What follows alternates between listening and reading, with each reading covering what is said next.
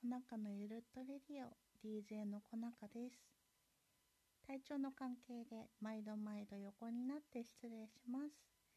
えっとですね今回は小中自身の自己紹介ということでゆるっとゆるっとお送りしていきます。もし他にも知りたいなっていうことがあれば私の Twitter の方にお知らせいただけると嬉しいです。と28歳になります。今年女です。と東北に住んでおります。でえっとそうですね。映画鑑賞とか音楽を聴いたりあとは雑誌を見たり編み物したりとか結構多趣味多趣味ってほどまでいかないんですけどちょっと気になったことはやってみるタイプの性格です。で1個気になったらずっとやってるみたいな感じの性格です、うん、この頃はですね結構そのなんとなくなんですけど香りアロマセラピアロマセラピーとか香りにはまっていてあのアロマセラピー検定1級を取ってちょっとそのためにお勉強をしたので少しこうアロマのミスト作ってみたり寝る前にこうブレンドされたいただいた香りを嗅いで寝たりとかして生活にうまく香りを整えて生活をうまく香りで整えられるようにっていう感じで生活してます。えっとですねまあ私の題名にもあるんですがえっと慢性疲労症候群これは別名で筋痛性脳脊髄炎というのですがこちらはですねえー、っと症状としては強い非常に強い倦怠感痛みあとはブレインフォグといって脳に霧がかかったみたいにこう頭の何て言うんですかねちょっと難しいんですけどちょっと処理能力が落ちる感じあとは、まあ、いろんな症状が出る方がいてもう関節痛くて動けないだけじゃなくてもう本当象が乗ってるみたいな倦怠感とかって表される方もいるんですがこちらはですねえっとよくあの Google で皆さん検索したりすると思うんですけど気になった方はですね私も自分の症状は詳しくお伝えするんですが自分になかなか出てこない症状だとあの何て言うんですかね取り扱わないことがあるかもしれないので気になる方は、えっと、ホームページから症状の情報を得てみてください。こちらの病病気の、えっと、原因であったりとか、えっと、治療法基準っていうのがなかなかよく分かっていないものがあるので今ちょっともうちょっと研究が進めばいいななんて思っています今よく言われているあのコロナウイルスにかかった後の後遺症あれであの寝たきりになってしまう人がいるとかすごくだるさが辛くて働けなくなってしまうとかそういうのももしかしたら慢性疲労症候群の一種なのかもしれないなっていうことで今よくお話しされているようです。とまあ病気の話はここら辺として28歳の女の人なので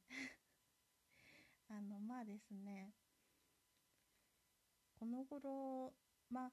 仕事はねもともとあのリハビリのお仕事をしていまして休職を経てえっと、去年の6月ま、去年じゃない、今年の6月末で退職しました。えっと、退職したのも、まあ、その体調の関係で耐久性が低下してしまうのがあって、やっぱりそのある程度皆さんがこう期待してくれるぐらいの体の動きができなくて起きていられないっていうのもあったのであのまず通えないっていうのがあったので一旦まず退職っていう形をとって休養することにしました。そしたらですね なんとめちゃくちゃただいま元気でしてあの子供に帰ったかのように自宅の敷地内で遊んでます。そんなになんかねブーンとか言って遊ばないんですけどあの シャボン玉してみたりお花を写真に撮ってみたりあと栗拾いっていうかもう強制的にやらされたんですけど栗拾ってみたりそうですねなんか結構いろんなことしてますねなんかすごくこう肌で自然を感じて暮らしているっていうのがもしかしたら性に合うのかななんてこの頃思うようになりました。ね、そのまああんまり私が実家に寄りつかなくなった時期あるんですけどちょっとその経緯も含めて今後お話ししていこうと思います。とですね、小中こういう人間ですのであとはね座右の銘はね愚行移山って昔言ってましたね。愚かなものでも、え、っと山を移すことはできるっていう。だからそうじゃない人はもっとできるんだよっていう。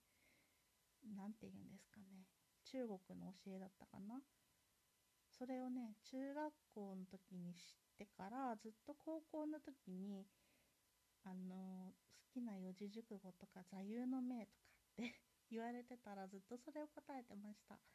でも私でもできることがあるんだと思って頑張ろうかなと思っててそうですね。でこのラジオポッドキャスト始めたのももしかしたらまあその結構文字読むのって大変だったりするんですよねこの病気。でもラジオをとか声とかでさらっと聞く分にはもしかしたら楽なのかなって思ってそしたら少しでも誰か何かやるときにきっかけの1個や2個にでもなるかななれたらいいなぐらいの気持ちで始めてます。うんまあ何の話したかな？そうですね。そうそうそうきっかけになりたいって話をしてました。そう思ったのも私も結構 SNS、Twitter とかまあほぼ Twitter なんですけど Twitter でやっぱりその病名を検索するとやっぱ辛いとか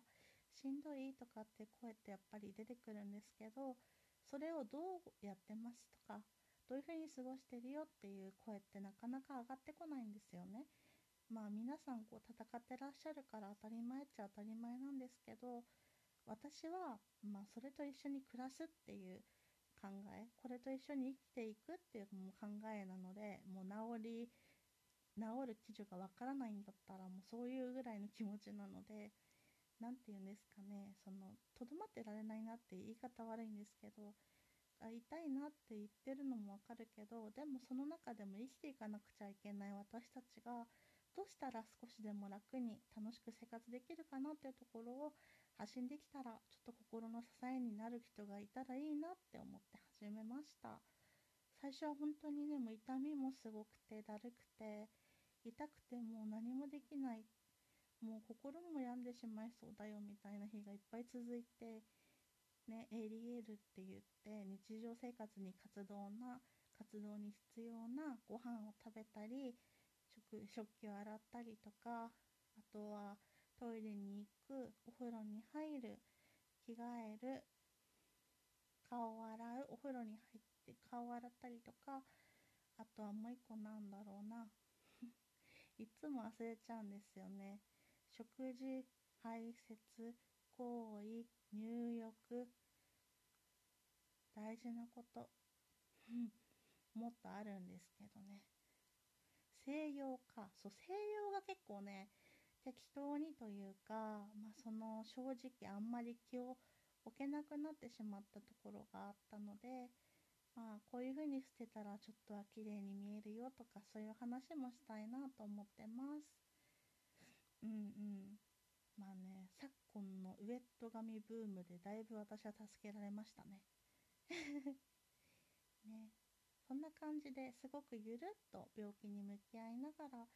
向き合いながら時々後ろ向きながら そっぽ向きながら、えーと、生活している子中です。まあ普通にねあの仕事してない風太郎28歳だと思ってくれて大丈夫です。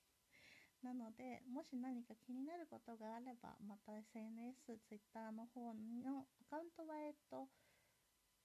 アットマーク KONAKO83 コナコ83っていうアカウントでコナっていうのがあるのでそれが持病のアカウントです。なのでそちらに、えっと、連絡いただいたりとかすると比較的早く気づくことができるのでよろしくお願いします。長々ともう約9分40秒も自分のことを喋ってしまいましたがまずはこんな感じで私は生きております。というわけで、えっと、これからお腹をよろしくお願いします。聞いてくれてありがとう。今日もいい日でありますように。またね。バイバーイ。